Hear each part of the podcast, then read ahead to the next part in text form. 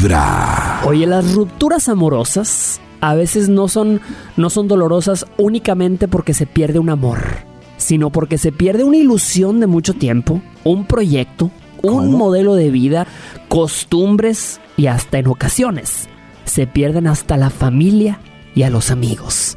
¿Cuánta gente que me está escuchando Sí. el día de hoy ha visto una pareja que se separa, que se divorcia y los amigos se separan también?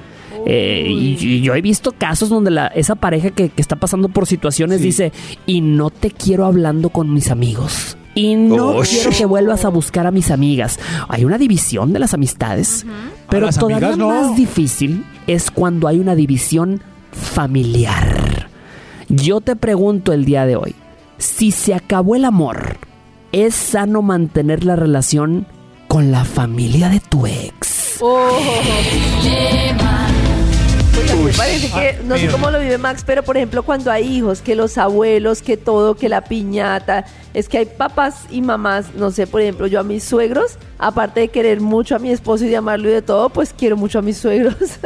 y creo que los voy a querer siempre, independiente de Oh. muchas cosas.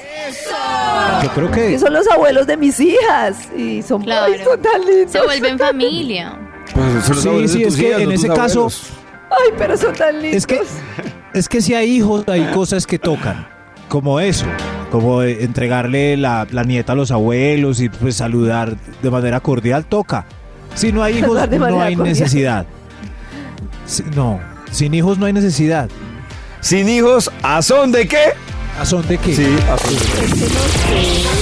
Vibra en las mañanas para escuchar desde casa o en la oficina. Mientras tu jefe cree que sonríes porque es un jefazo. Pero en realidad es por la buena vibra de Vibra en las mañanas.